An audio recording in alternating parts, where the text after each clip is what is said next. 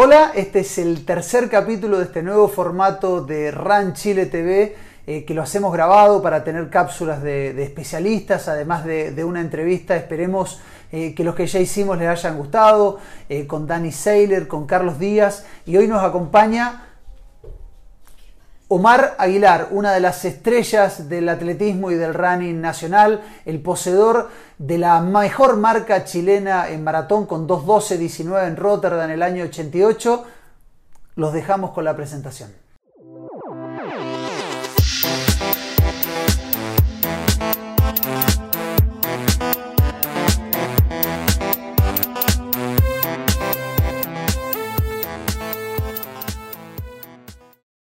Omar, ¿te imaginabas que tu récord en maratón estaría vigente tanto tiempo? Desde 1988, 2 horas 12.19 en Rotterdam. ¿Te imaginabas tanto tiempo una marca en Chile? Eh, la verdad, no, no me imaginé, digamos, de que hasta la fecha, han pasado ya tres décadas, un poquito más, que alguien haya aparecido, que se acerque a, la marca que hice. Pero sí, a medida que iban pasando las, décadas, eh, generaciones, no se venía a venir a alguien que se acercara, no sé, que, estuviese corriendo en 5.000 bajo 14, al tiro, un 10.000, en varias oportunidades bajo 29, y así creo que fueron pasando los años. Pero también hay mucha gente que se pregunta, la verdad, se pregunta cómo logré esa marca, qué es lo que hice. Hay gente, por ejemplo, la gente que se está iniciando me dice, Omar o profe me dice, pero ¿cómo lograste hacer esa marca? ¿Qué hiciste? ¿Ya? Hay inquietud de gente que como yo de repente no hablo mucho y el trabajo mío siempre ha sido un poquito silencioso eh, y haciendo las cosas siempre bien y eso lo creo que es la clave del éxito.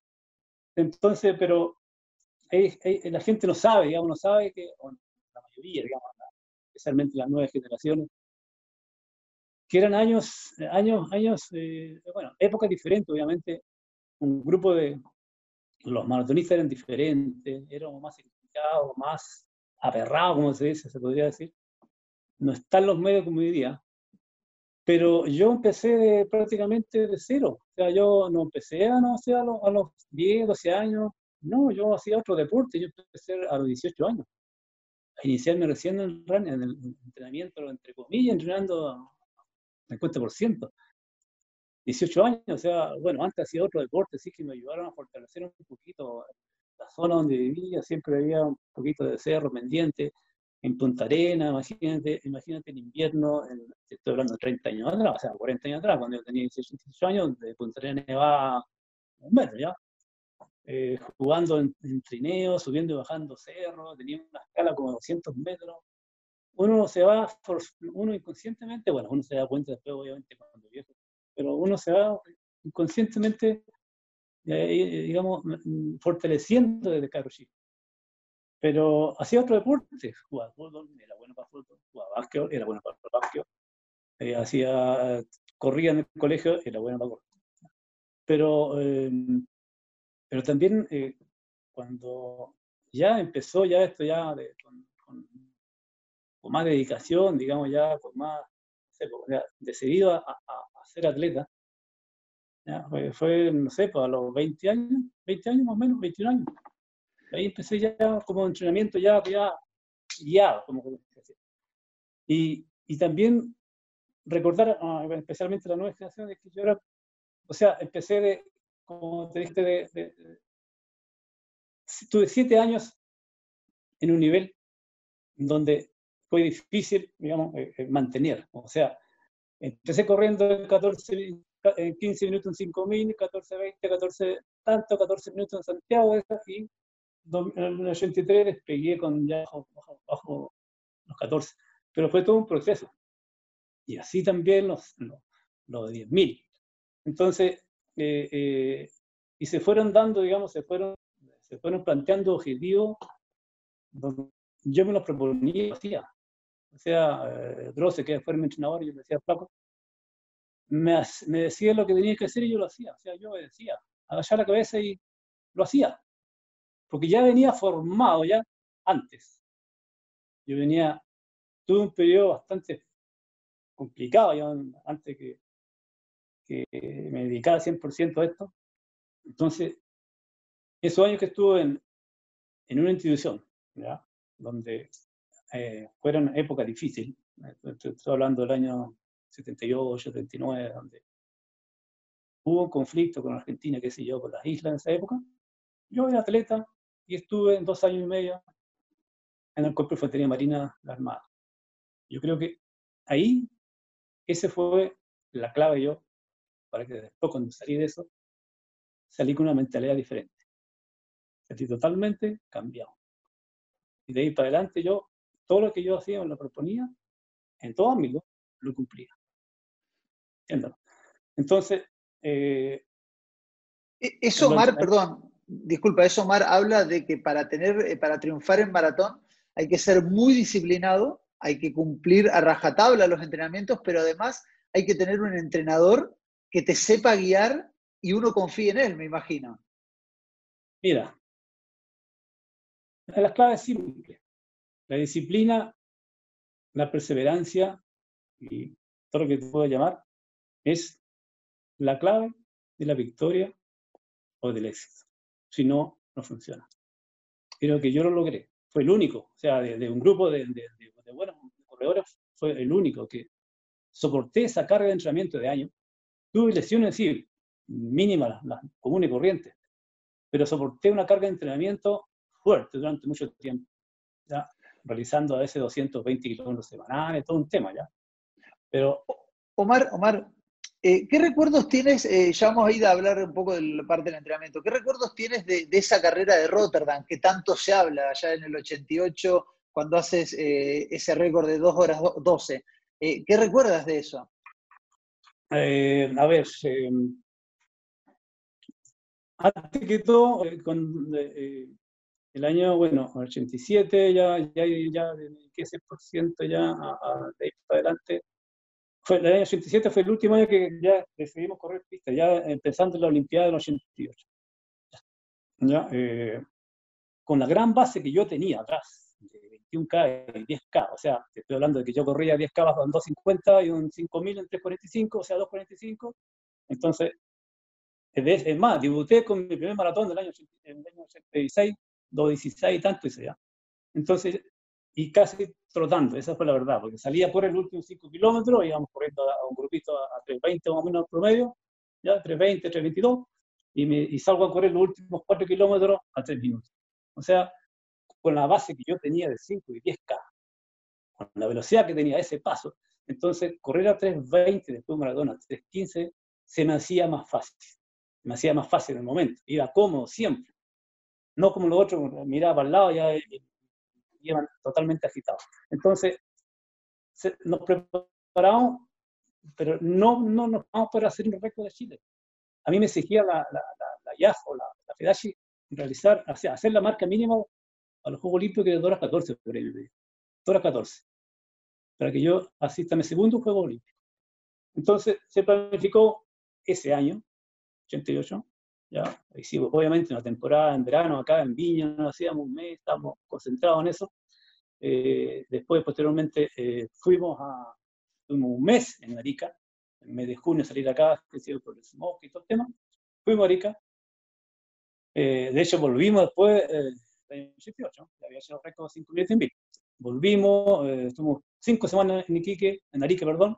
Volvimos, corrí en Valparaíso un 10K, 28.32. ¿ya? Venía con una base ya y pensando, digamos, en, en, hacer la marca que necesitaba la, para asistir a los eh, o sea, fuimos pensando más que todo hacer la marca, no hacer el récord. No, yo no, nunca dijimos, ya, vamos a hacer récord. No, tratemos de acercarme a 2.14, 2.14, bajo 2.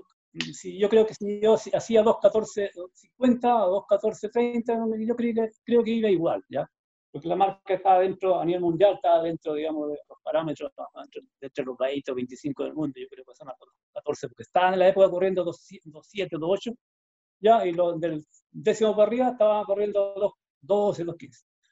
Entonces, fuimos a, obviamente fuimos a Rotterdam, eh, Yo siempre muy tranquilo, en ningún momento nervioso, nada.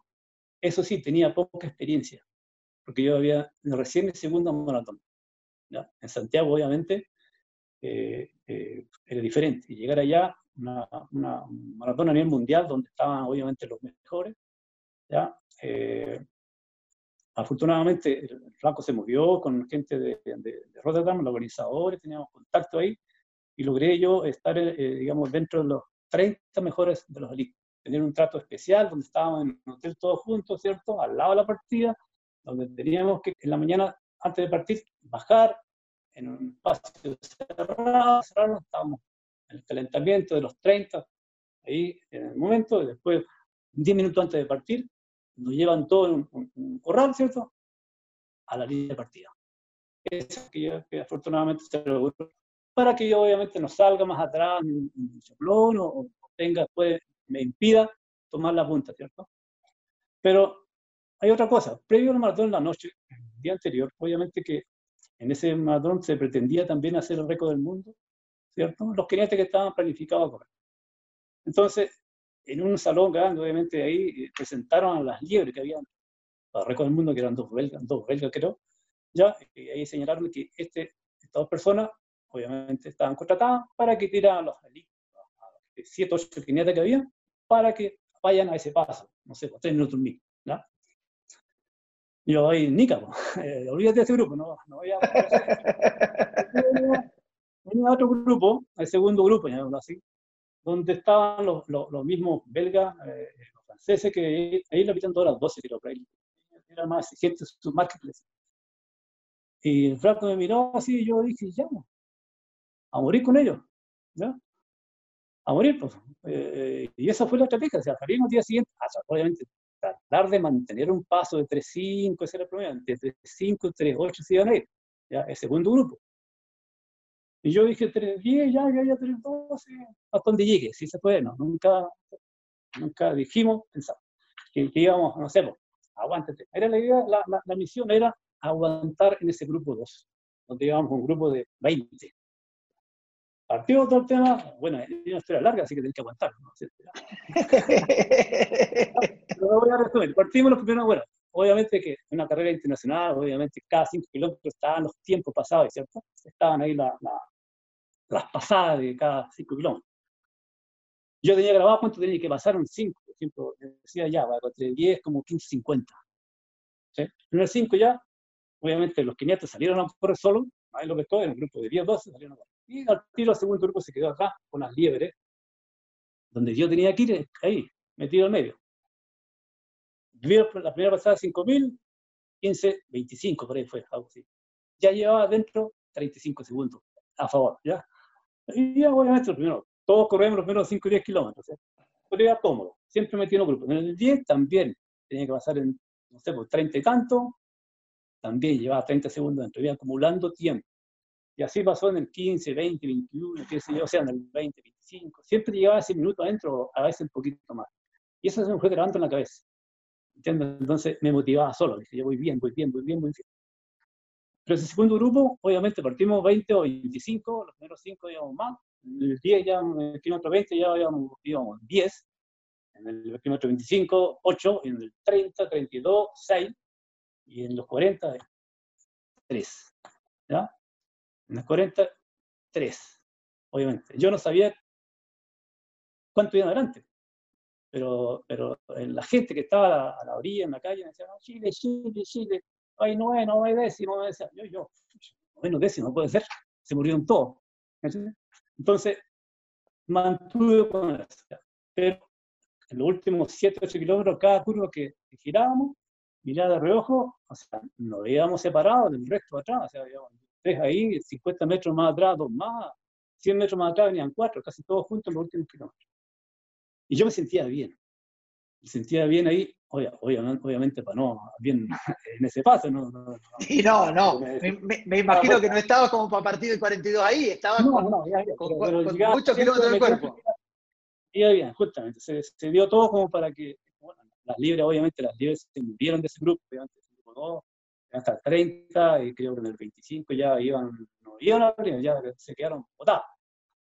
y quedamos los últimos 12 kilómetros, el grupito ahí a llegar, ¿no? Y a mantener una marca. ¿Y qué pasó? Que los últimos dos kilómetros yo ya venía con una contractura en cimiento izquierdo, porque en la calle, el desnivel, en la orilla, digamos, ¿cierto? Tiene una pequeña pendiente. Entonces, el, siempre, el gemelo freno izquierdo, el tobillo me fue conectando de a poquito. Y no me impedía cojear nada, pero me, ya venía con eso en la mente los últimos cinco kilómetros. Y el último ya dos kilómetros, tres kilómetros, aguantar, aguantar, aguantar, y creo que el último kilómetro rematé, yo hice, yo creo que hice, yo creo que tres minutos. Lo hice como tres minutos porque el último 800 metros ya estaba marcado, estaba marcado con un número grande que en los 800 metros, 700, 600, 500, 200. En el 500 todavía no lograba el cronómetro, faltaban 500 metros, yo lo veía a fondo de la meta, pero no veía el número, el número electrónico no sabía. Lo vi recién en el 300, ¿ya? Y en el 300 vi, vi un 2 así medio borroso y 2, 1. no, no, no.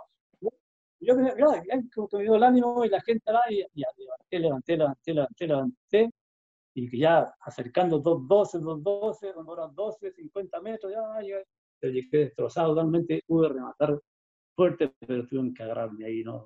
El último millo creo que la, la hice bien y, y, como te dije anteriormente, no fue digamos, fue una carrera bien planificada y creo yo.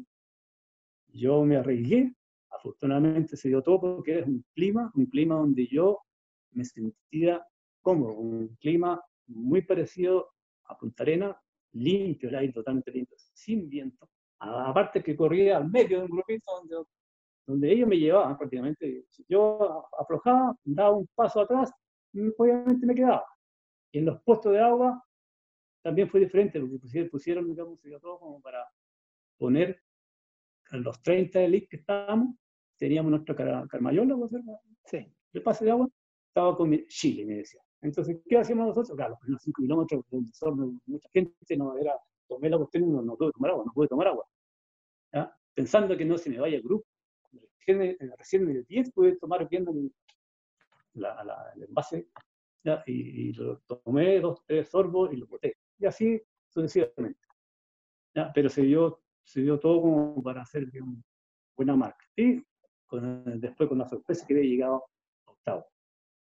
Octavo. Los primeros, los primeros Kenyatta, eh, obviamente, hicieron récord del mundo, estaba en 2 horas 7 y tanto, y lograron hacer ellos ahí 2 horas 6.50. ¿Ya? Los primeros dos hicieron récord mundial. Obviamente para atrás, 2 horas 7, 2 horas 8, 2 horas 9, y llegué yo, el mejor latinoamericano llegaron pues a unos japoneses, unos holandeses, adelante, y yo después aparecí. Omar, eh, Omar, la verdad estabas contando la carrera y, yo no había escuchado nunca los detalles de la carrera y fue como transportarme a Rotterdam eh, allá por el año 88 y, te veía a ti hasta emocionado, me imagino la emoción que, y la alegría que te da todavía eh, esa carrera. en base, a lo que hiciste durante muchísimos años con el running. Eh, ¿Te quedaron metas sin cumplir, metas que, te quedaron en el tintero o, estás muy satisfecho con lo logrado en tu carrera deportiva, Omar? Ya, bueno, eh, sí, yo creo que, bueno, antes que todo, bueno, yo nunca me dediqué a correr, siempre estaba haciendo algo. Creo que la única vez que yo me, tomé 100% eh, fue un semestre que congelé la universidad, estaba estudiando yo, congelé un semestre para ir a Seúl para ir a Europa, entrenar un semestre y llegar de Europa directamente a Seúl. Fue el único semestre que yo congelé y me dediqué 100% a eso. Pero antes tenía que estudiar, ¿ya? Eh, o sea, entrenaba eh, en la mañana, a 6 de la mañana y en la tarde.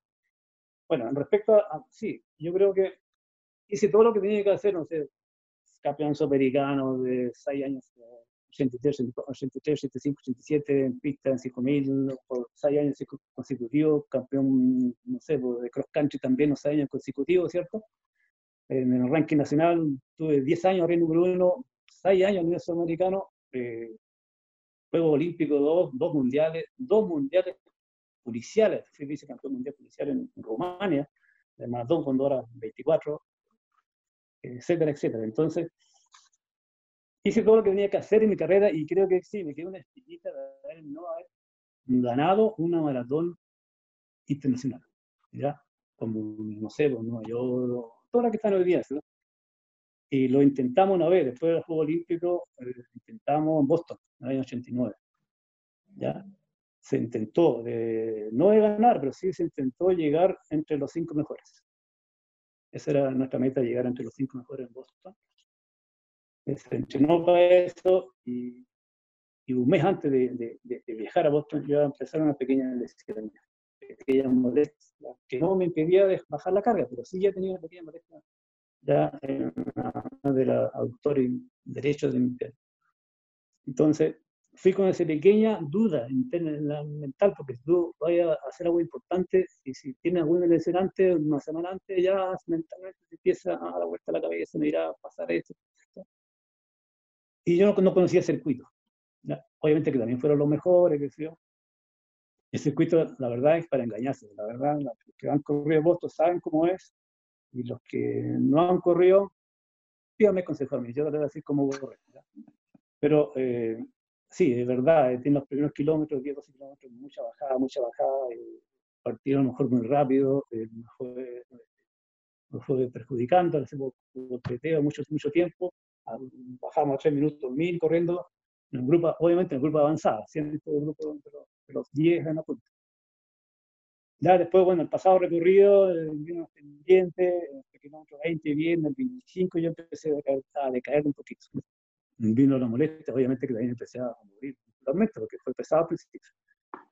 Y, ya en el 30, el 35, ya decidí votar la carrera como se dice, los últimos 10, porque ya no, no, el grupo de Liz me fue, que en segundo grupo, y me fui quedando, me fui quedando, y dije, ya no voy a llegar, no, no, no, me queda otra, y logré llegar a los, los 18 creo que hice, y lugar número 22, por ahí, llegué.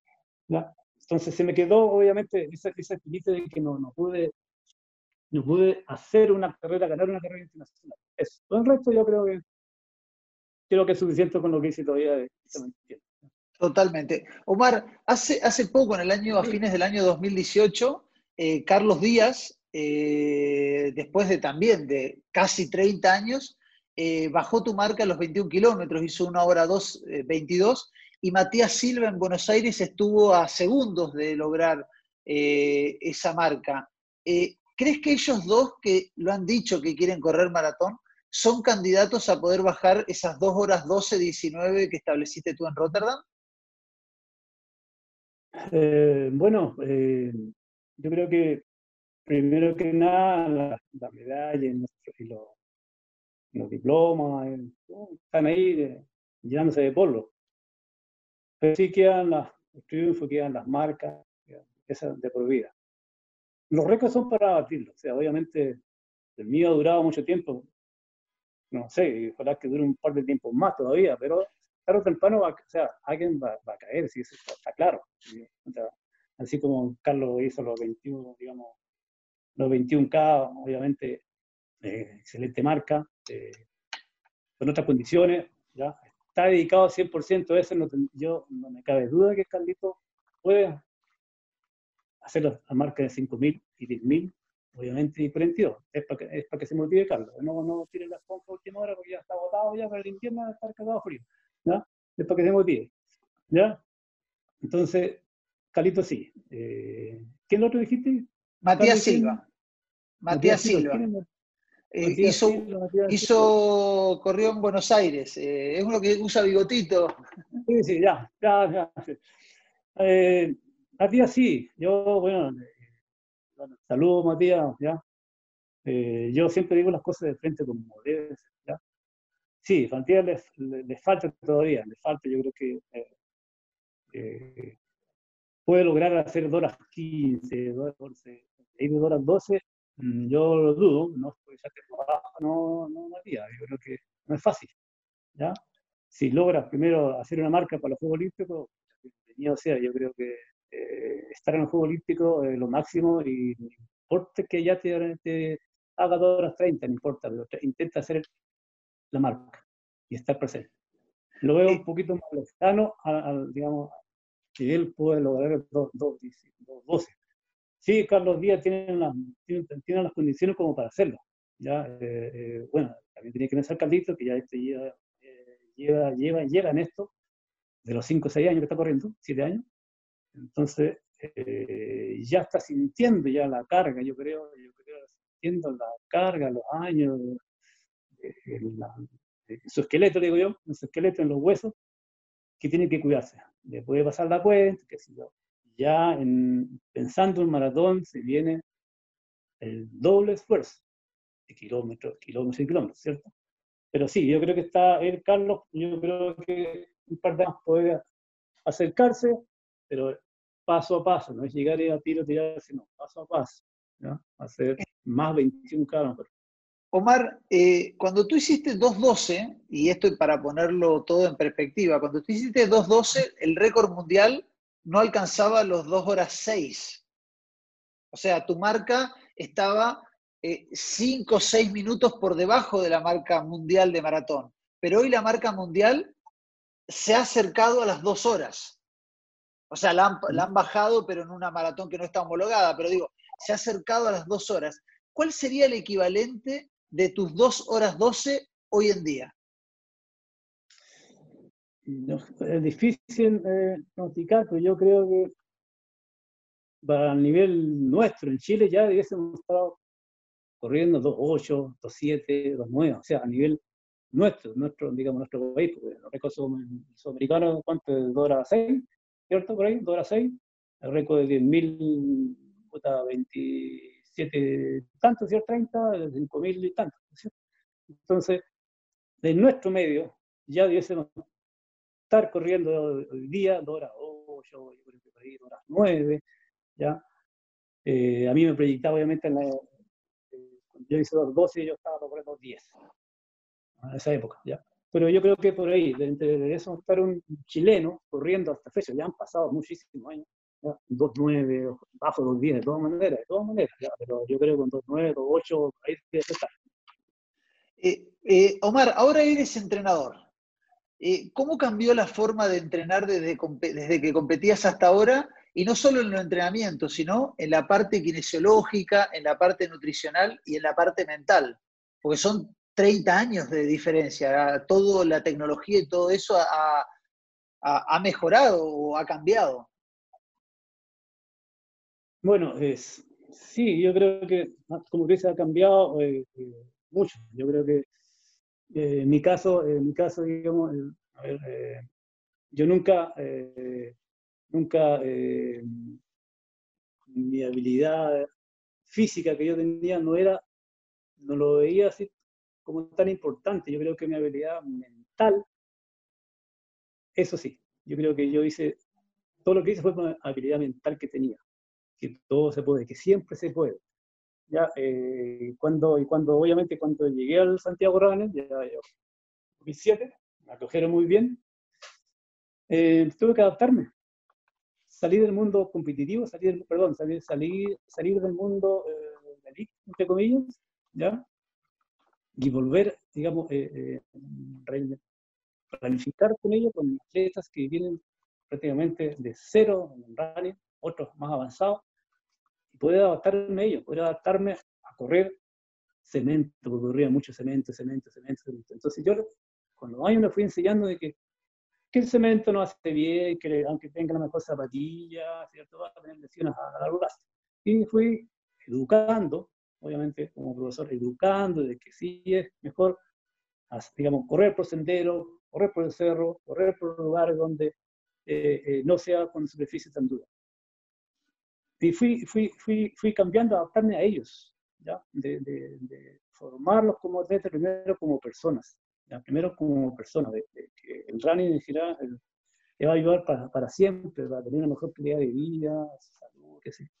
Ese es lo, primero, digamos, eh, eh, mensaje que yo, que yo entregaba. Entonces yo fui, con el tiempo, fui, bueno, cada año tengo grupos con, con programas personalizados cada uno, eh, entre 45, 50 personas, siempre estuve ahí.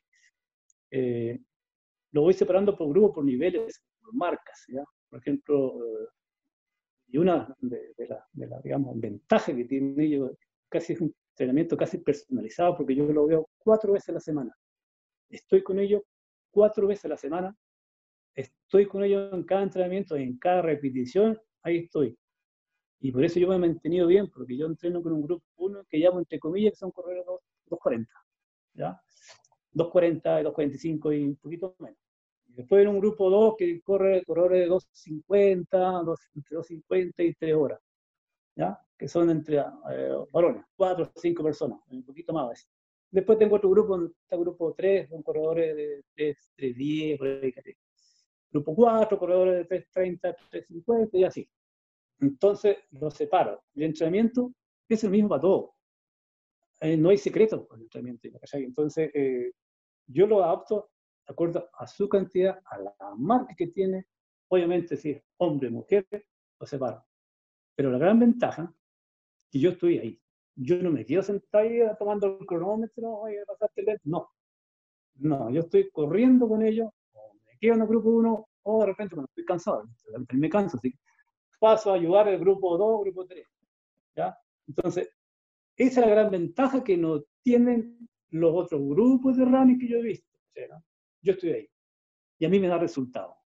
O sea, si tú me dices, resultado a fin de año por temporada, de los 50, 45 hace su mejor marca. ¿Ya? Ya sea en 21 cada 42. Y así todos los años.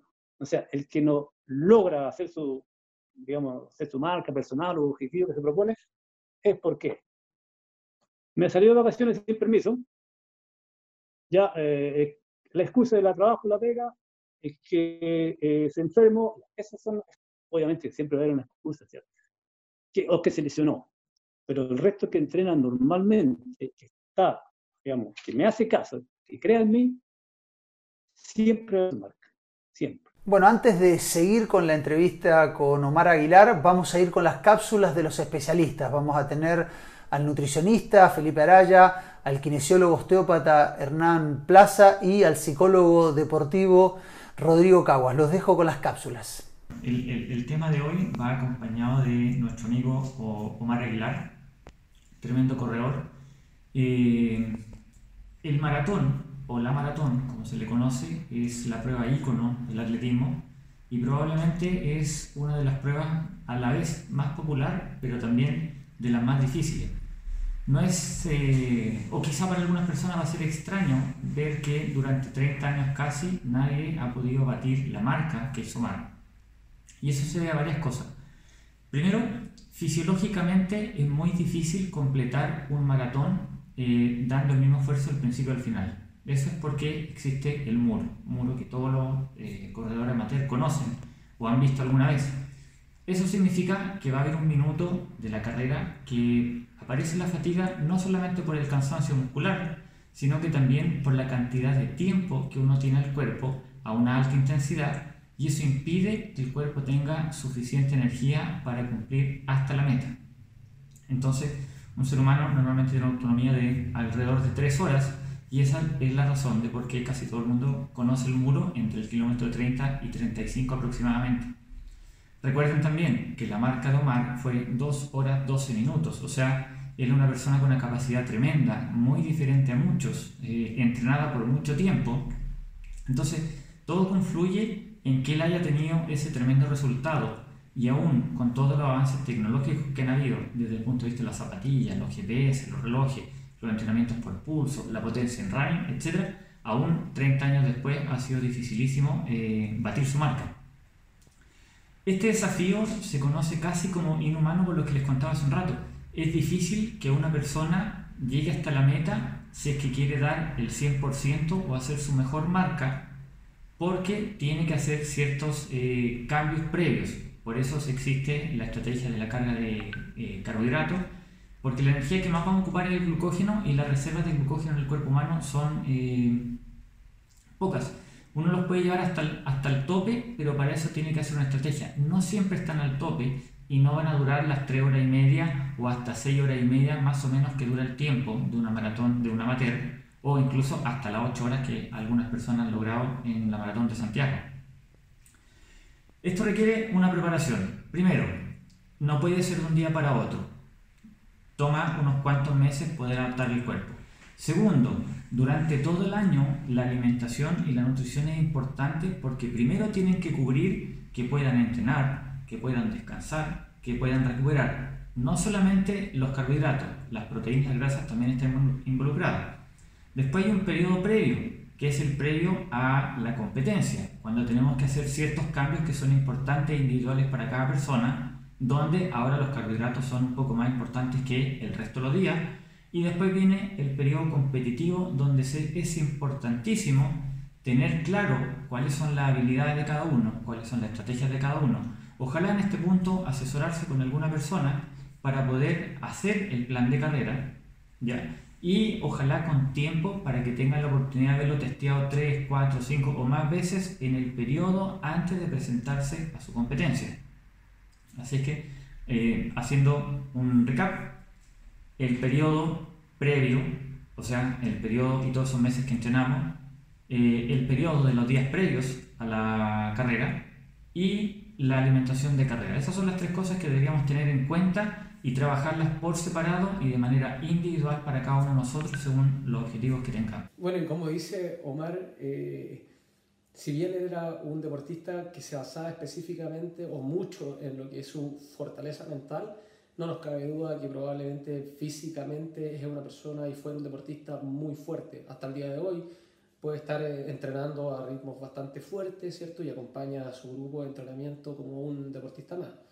Eh, anteriormente, y si nos, si nos llevamos a, a, la época en donde Omar logró sus mejores eh, rendimientos, que fue en el 88, en 1988, 32 años de diferencia con el tiempo actual, la medicina deportiva en esa época no era tan desarrollada tecnológicamente, ni tampoco existía o tanta influencia en lo que es eh, en, el ambiente del deportista. Hoy día, un deportista en desarrollo y en formación necesita del apoyo eh, clínico, médico y multidisciplinario para que podamos buscar las mejores performances y rendimientos, no solamente buscando una carrera, sino que buscando una proyección ¿cierto? En el tiempo que nos permita siempre buscar los picks en determinados momentos, que son las carreras importantes, y bajar un poco sin generar algún tipo de daño. Para eso, bueno, la medicina deportiva ha tenido avances tecnológicos bastante importantes que nos permiten objetivar ciertas eh, evaluaciones para prevenir daños, lesiones y para al mismo tiempo buscar que cuando te lesionas eh, salgas lo más rápido posible y también buscar la opción de poder generar que haya un aumento de la performance. Las herramientas tecnológicas actualmente, desde el punto de vista biomecánico, analítico, de evaluación, como también fisiológico, son un gran apoyo dentro de lo que corresponde al desarrollo deportivo eh, actualmente. Eh, por ejemplo, las evaluaciones biomecánicas de trote, las evaluaciones de saltabilidad, evaluación de fuerza, ¿cierto? Eh, evaluaciones ¿cierto? objetivas de lo que es un consumo de oxígeno, lactato, etcétera, son algunos apoyos y aportes que nos van a permitir mantener ciertos eh, parámetros para generar que en este caso la prevención de lesiones sea más eficiente y que al mismo tiempo el rendimiento y la mejora de la performance sea al mismo tiempo mucho mejor y más eficiente. En eso la medicina deportiva ha tenido grandes variaciones. Así que los dejo invitados para que cuando ustedes se desarrollen o, o a lo mejor estén buscando eh, tener algún tipo de desarrollo deportivo, bueno, siempre tengan en consideración, ojalá, eh, el apoyo de un equipo multidisciplinario. Esto me refiero a un deportólogo, médico deportólogo, psicólogo deportivo, nutricionista, ¿cierto? Eh, kinesiólogo, preparador físico, profe de educación física, masajista, etcétera. Todo eso les puede apoyar y aportar para su desarrollo. Lo que nos cuenta Omar en su entrevista eh, en relación a la importancia que le asigna al factor mental, bueno, efectivamente hay muchos deportistas que posterior al retiro señalan que el factor determinante en muchas de sus carreras fue efectivamente el factor mental. Ellos sienten que más allá de los factores físicos, más allá de la entrenabilidad, del tema técnico, indudablemente que hay siempre un elemento que permite que eh, esas situaciones, lo físico, lo técnico, eh, no se vea de alguna forma dificultada y al contrario, haya un elemento que lo potencie y ese es el factor mental. En este sentido es muy importante señalar que hoy día a través de los estudios de neurociencia se ha podido demostrar que todos usamos nuestro cerebro. Eh, usamos el 100% de nuestro cerebro, pero lo que se ha podido comprobar y observar es que efectivamente nosotros no lo ocupamos todo al mismo tiempo sino que el cerebro va encendiendo y apagando distintas zonas. Y evidentemente lo que se ha podido también observar es que el cerebro en un momento determinado puede prender hasta máximo un 2%. Cuando nosotros estamos entrenando hay un 2% encendido, cuando nosotros competimos hay otro 2% encendido, cuando nosotros realizamos otras actividades intelectuales, sociales, etcétera, son otros 2% los que están encendidos. Pero al final del día nosotros utilizamos el 100%. Entonces en el deporte esto es muy importante porque finalmente lo que hemos podido determinar es que el deportista eh, cuando sale a competir, cuando sale a correr, eh, utiliza un 2% y probablemente es ese mismo 2% es el que utilizan todos. Pero la diferencia radica en que algunos utilizan ese 2% en un 100% y otros lo van restando por distintas dificultades. A veces se producen interferencias internas, ¿no es cierto? Yo estoy conectado con mis problemas personales, entonces yo ya no estoy compitiendo con un 2%, estoy compitiendo con un 1,7, un 1,5, estoy restándole posibilidades, ¿no es cierto?, a utilizar al máximo ese 2%. Y en otras ocasiones también puede pasar que hayan factores externos que a mí me dificulten el, el poder focalizarme en una carrera, entonces tampoco ese 2% lo estoy utilizando al 100%. Y en otros momentos habrán emociones determinadas que a mí me están imposibilitando utilizar ese 2% al 100%.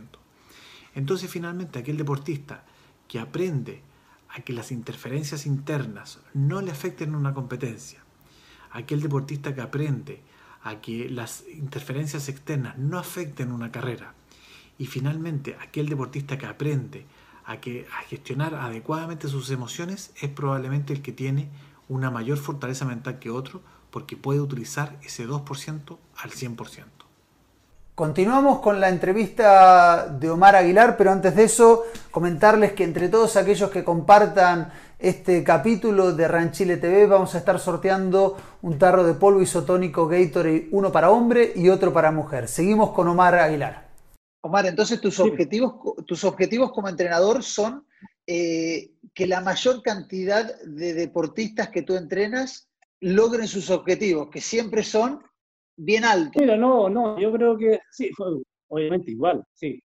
Lo principal, digo, eh, como, como, yo como jefe, como, como entre comillas, no sé, eh, atleta, digamos, o de elite, o, primero que todo, seguir motivando a los runners, seguir motivando a este lindo deporte. ¿ya? Eh, hago todo lo posible para que cumpla su sueño, para que cumpla su marca. Todo el Hago siempre lo posible, motivándolo siempre. ¿ya? Bueno, eh, nadie, digamos, hoy día, eh, nadie es perfecto, ¿ya? pero todos los días yo me propongo ser el mejor, ¿cierto? Y dar, dar digamos, darle valor. Eso, eso es lo, principal, ¿cierto? Y como a lo mejor y como, a ver, como, como, mm, eh, como ídolo, entre comillas, ¿ya? Y estar arriba como una persona que, que muchos me miran, no, ese es muy competitivo, de que, de que no, que te va a reventar, qué sé yo, eh, como líder, como, como, como profesor líder, ¿ya? Es luchar por los corazones, digamos, y, las almas de, todos mis alumnos, ¿cierto? Que siempre se puede. ¿ya? Pero si yo estoy con miedo, ¿cierto? De fallar o fracasar en mi objetivo, obviamente que va a fallar o fracasar. Siempre, siempre una actitud positiva. Yo creo que yo, en mi caso personal, siempre, mi actitud siempre ha sido positiva, siempre pensando lo mejor siempre pensando bien con el resto. Y eso es, fundamental en todo. Omar, me quedan dos preguntas eh, y, terminamos la entrevista. La primera es, ¿tienes pensado volver a competir? Yo sé que has corrido maratones, pero ¿tienes pensado de repente eh, eh, hacerlo competitivamente en tu, nuevamente? No, por supuesto, a los niveles olímpicos, pero a niveles de, tu categoría, ir a, ir a pelear puestos de importancia en tu categoría. Eh, de repente sí, de repente, de repente digo, no, sacamos la cresta con frío y cuestiones raras, ya hice, hice, lo que tenía que hacer, pero me motivan mis alumnos, eso es lo principal. O sea, eh, te digo que el 2017 fuimos a París y corrí 2.48 mirando para atrás, de libre, corriendo, ¿cierto?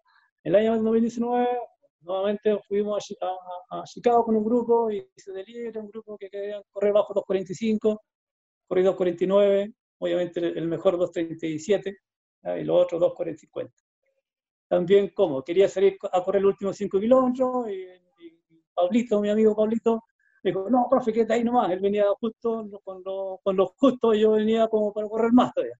Y obviamente me quedé con él porque también pensé, dijo, ¿para, qué? ¿Para qué? ¿Para qué? ¿Para qué correr un minuto más? Da lo mismo. Ya. Entonces, no sé, yo igual con esa marca quedé, salí premiado, incluso salí, hecho salí premiado, porque tengo mi medalla, en Chicago me llegó después por correo, dos meses después, por mi sexto lugar en mi categoría en el Mundial. Lo mismo en quinto lugar en, París, ¿ya? y así la otra que corrió, pero todavía yo siento que puedo correr 2.45 si yo me dedico 100%. Y puedo estar dentro el mundial mm, en mi categoría, mi categoría 45, no, yo, creo que debería estar ahí metido entre el primero y segundo lugar en mi categoría Pero no me llama mucho la atención porque es como volver, porque yo soy, digamos, soy, si me propongo algo, lo voy a hacer. Y yo sé el sacrificio que tengo que hacer como para correr 2.45, que tengo que sacarme la cresta, que tengo que volver a... Lo estoy haciendo, sí, lo hago con el grupo de número uno que le llamo yo, que los elites, entre comillas, porque el único elite soy yo, no se olviden, ¿ya? Ellos, entreno con ellos, hago repeticiones con ellos de mira, paso 3.30, 3.20, como tú quieras, lo hago perfectamente, ¿ya? Y por eso yo corrí 2.48, porque si no, no, si no, si no, no hago eso, no puedo, es imposible que pueda correr, ¿cierto? Entonces, por eso me mantengo bien. De ahí a, a, proponernos hacer un maratón, no sé, sí, lo, lo, pensaría dos veces, tendría que tener un par de auspiciadores que me apoyen, sé yo, pero lo lograría. Tengo, me mantengo siempre 100% activo, ¿ya? Pero disfruto, disfruto corriendo. Omar, la última, ¿cómo convencerías a alguien eh, de que comience con el running? Eh, a ver, así como, digamos, eh, mm, plantearse algún objetivo, ¿ya? No sé, pues eh, alguien que se me acerca a mí y que me diga, oh, como lo hacen también, llega gente a entrenar, yo le digo dos cosas. Vienes a, con algún objetivo especial, vienes a entrenar, a, mejorar marca o a proponerte marca, y yo le digo, estas son las condiciones. Lo toma o lo deja. Entonces, cuando entreno ah, conmigo, se entrena. Se entrena. Por eso hice lo que hice yo y yo entrego mi conocimiento a la gente que proponga hacer una marca y yo lo voy a acompañar hasta el final y lo va a lograr.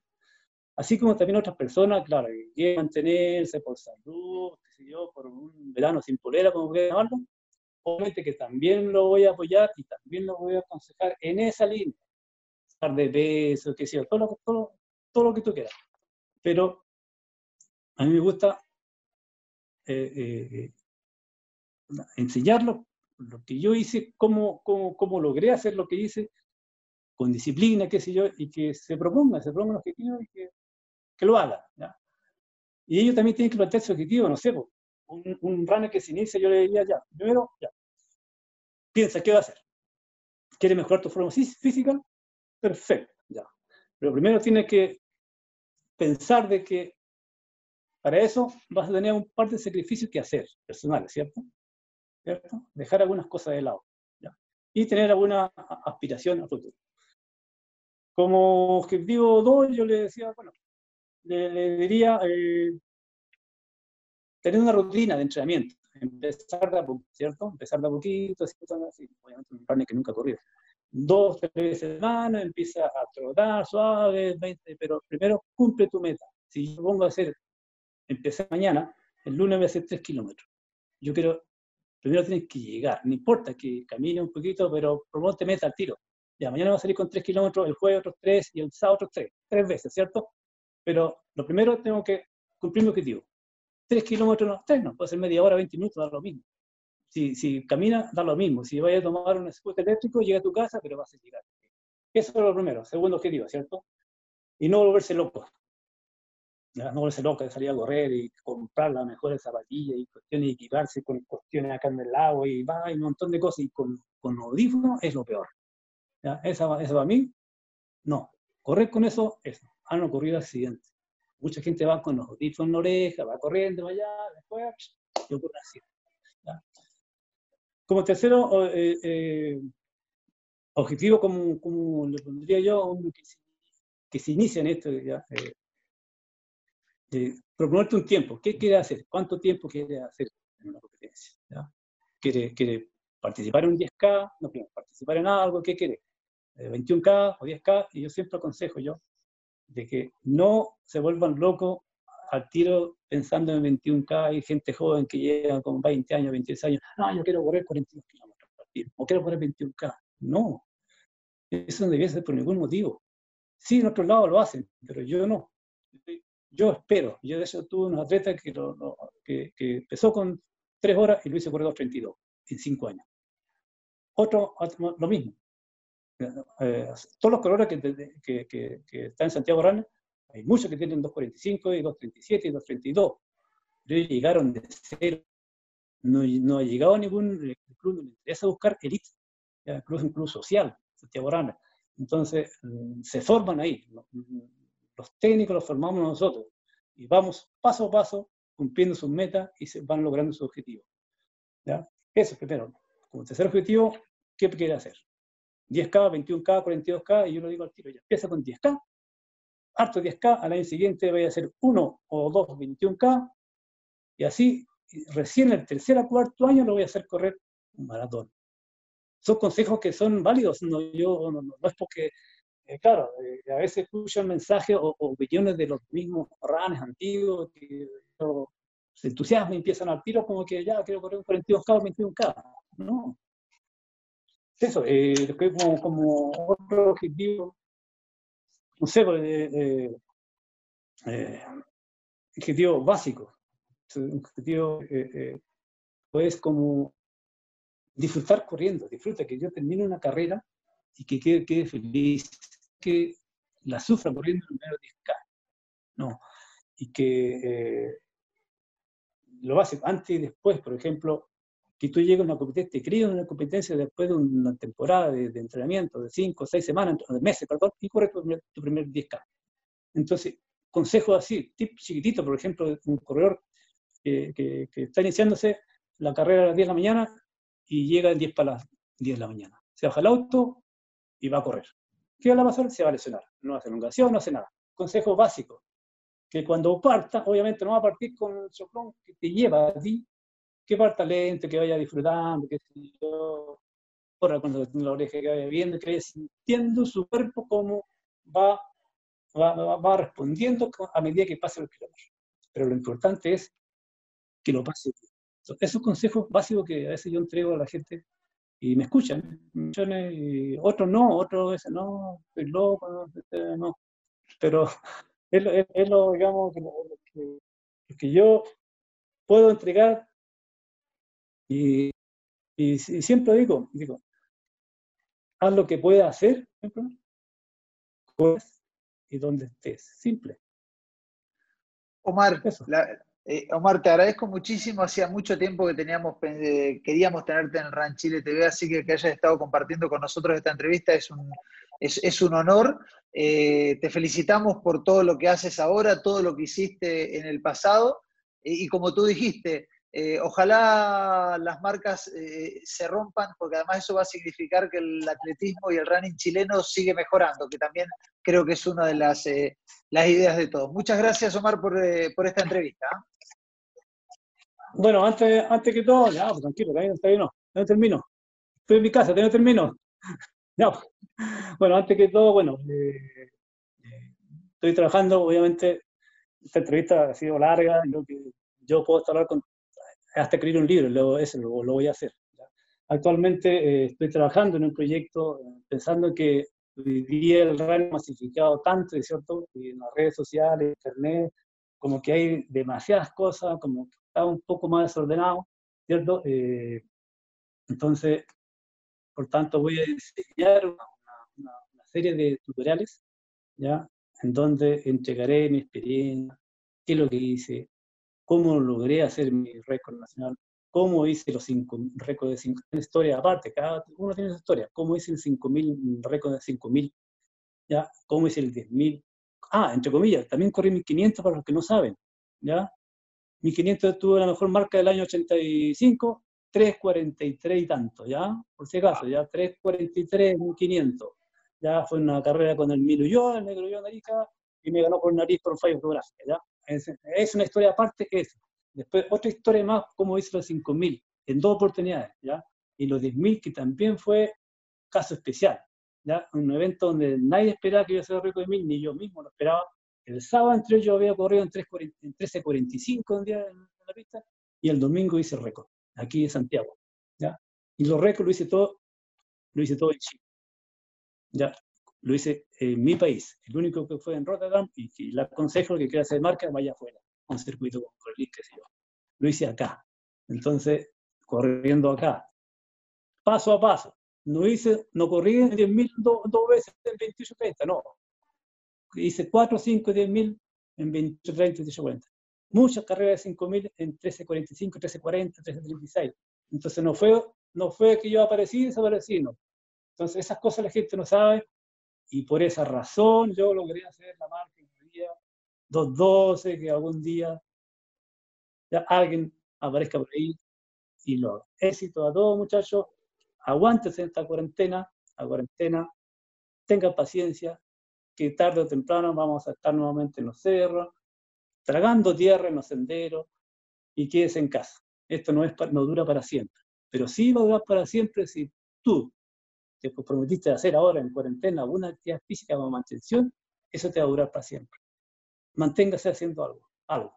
No todos los días, pero sí algo en la casa, algo en, algo en entrenamiento. Yo he hecho ya, he mandado como 7 o 8 cápsulas de entrenamiento que lo pueden hacer en casa, está por en, el, digamos, en el, en el Instagram, voy a seguir haciendo videos, qué sé yo, entonces manténganse y tengan paciencia. Y el día que, y el día que esos tutoriales los quieras hacer eh, públicos, cuenta con nosotros para poder difundirlos, que serán de gran enseñanza para todos aquellos que aman el running y que quieran empezar a correr. Agradecerle a los especialistas, a Felipe Araya, a Hernán Plaza y a Rodrigo Caguas por sus excelentes cápsulas que semana a semana nos cuentan eh, más sobre sus especialidades. Y por supuesto agradecerle a Omar Aguilar, a la mejor marca chilena en maratón y que ha tenido récord en montones de distancias. Así que muchas gracias a Omar que nos contó detalles de, su carrera y nos dejó enseñanzas. Muchas gracias Omar y por supuesto a los auspiciadores de, de este espacio, a todos los avisadores que tenemos. Muchísimas gracias. Nos vemos